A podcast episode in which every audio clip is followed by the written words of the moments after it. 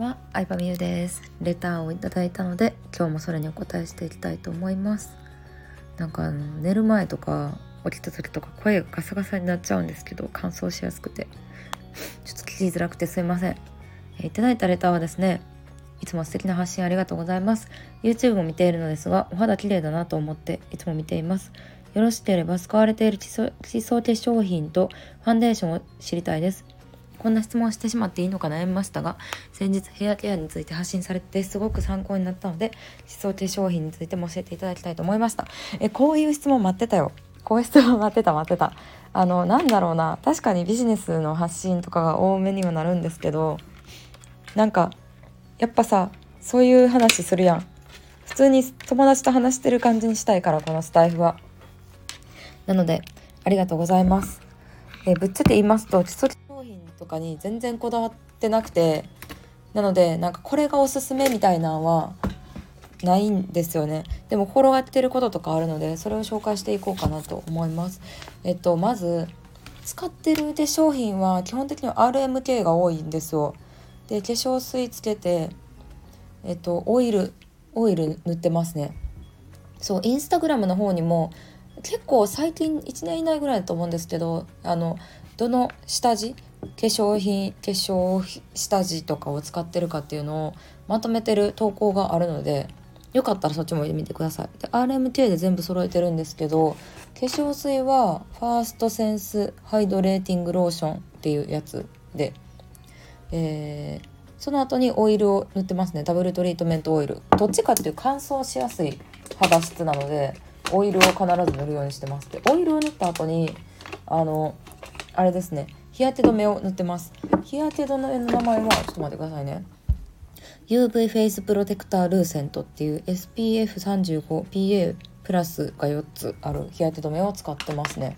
でその後に下地のえっとねそれもなんか動画撮る時と人に会う時とその辺買い物に行く時とで結構使い分けてるんですけどまた RMT で全部揃える時は RMT のメイクアップベースを塗って、えーリキッドファンデーション101を塗ってるっていう感じですね。なので基本 RMK で薄付きのメイクをしてるんですけどでも最近韓国アイドルとかも好きなのであのアイズワンの宮脇さくらちゃんがおすすめしてたエスポイアプロテイラーみたいな韓国コスメも使ってますね。それは宮脇さくらちゃんがあのメイクしてる動画がアップされてるんですけど YouTube に。そこで紹介されてたコスメをちょいちょい買いましたね。うんコンシーラーとかは。なのでそれもなんか日本ではあんまり売ってなくて楽天市場を経由してなんか個人輸入みたいなところで買いました。メルカリとかだったら売ってるかもしれないです。うん。でそうそう。使ってるコスメとしてはそんな感じなんですけど最近メイク診断を受けてオーガニックのコスメを教えてもらったので全部オーガニックに変えようかなと思ってます。RMK をやめて韓国コスメもしっかりメイクしたい時はいいんですけどでもオーガニックにしてであの落とす時のダメージが一番大きいらしいのでオーガニックにしたら石鹸でメイクを落とすことができるのでそうしていこうかなと思ってます。コスメキッチンはオーガニックらしいので、えーそのあたりを見てみるといいのかなと思いますね。であとあのやっぱりあんまり心がけてることえっ、となんだろうなすごい高い化粧品を使ってるっていうわけではなくてうん、どっちかっていうと肌が強い方だとは思うんですけど火に当たらないようにっていうのは一番気をつけてますね。うん、あんまり外に出ない。必要以上に外に出ない。やっぱ外に出てあの太陽光に当たった時の日焼けでシミとかがくすみとかができちゃうと思うので太陽に当たらないようにしているのとあとは触顔をとにかく触らないようにしてますね。これはマジでおすすめしたいというかなんか結局赤ちゃんが一番綺麗じゃないですか肌ってでそれって人間生きてたら絶対こうねダメージあったりとかなんかうん自分で触っちゃったりとかなんか顔のマッサージとかも賛否両論あると思うんですけど私はしないようにしてますねできるだけでフェイシャルエステも行ったことないしまつげエクステとかも行ったことなくてあんまりなんかこう顔をなんか揉んだり触ったりいろんな化粧水をいっぱいつけたりっていうよりかはもう極力触らないようにっていうのをしてます。なのでメイクを落とす時もあのなんだっけなんかメイク落としのシートとかでこすって取るっていうのは一番ダメージが大きいのでできるだけあのお湯で落ちるようなメイクをするとかうん。化粧落としも、まあ、化学薬品の少なめの肌に優しいものを使うようにしてます。はい。なのでなんか触らないようにするっていうのが一番いいしでもあのなんだろうな最終シミとかくすみとか気になるところがあったらそういうのはもう皮膚科に頼るのが一番いいかなって思います。医学の力に頼ってちょっとしたくすみとかも取れるかなと思うので、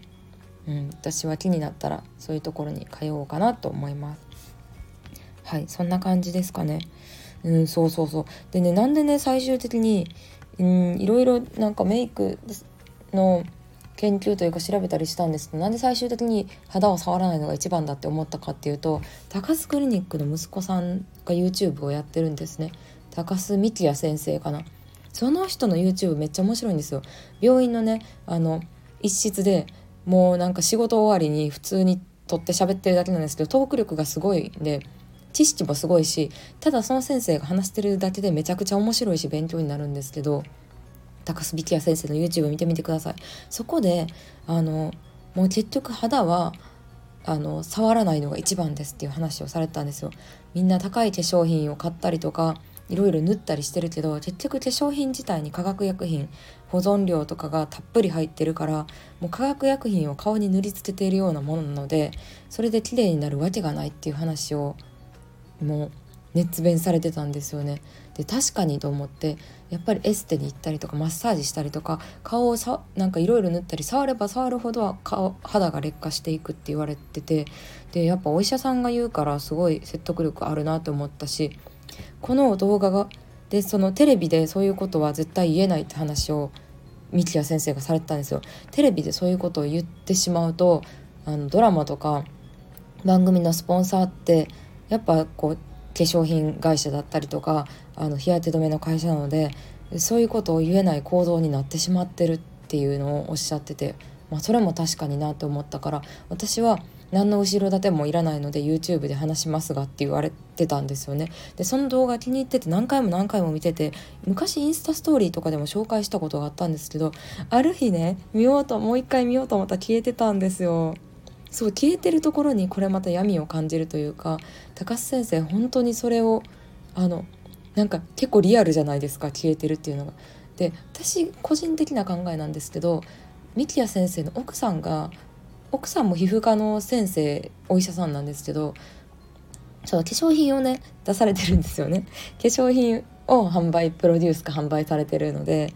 奥さんに怒られちゃったのかなと私は思ってますね。はいまあそんな感じででも消されちゃうぐらいなんかリアルなうんなんだろうなそういう化粧品を買いましょうということをプッシュしないとやっぱ世の中の経済が成り立たないような構造仕組みになってしまっているから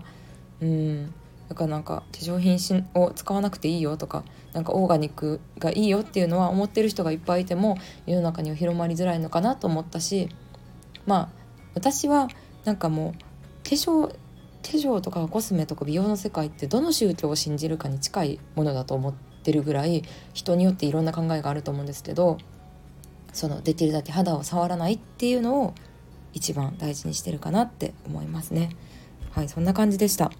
ちょっとこういうさ女子トークもしたいからさ女子ならではの質問もめっちゃ待ってますよ皆さん。何でもいいです。恋バナでもいいし。でも恋バナ話した回あんまり再生数もいいでもないので、まあ、需要がないと思思っているのであの、うん、話すことあんまないかもしれないですけれどもこういうね女性ならではの質問もガンガンお待ちしております。ありがとうございました。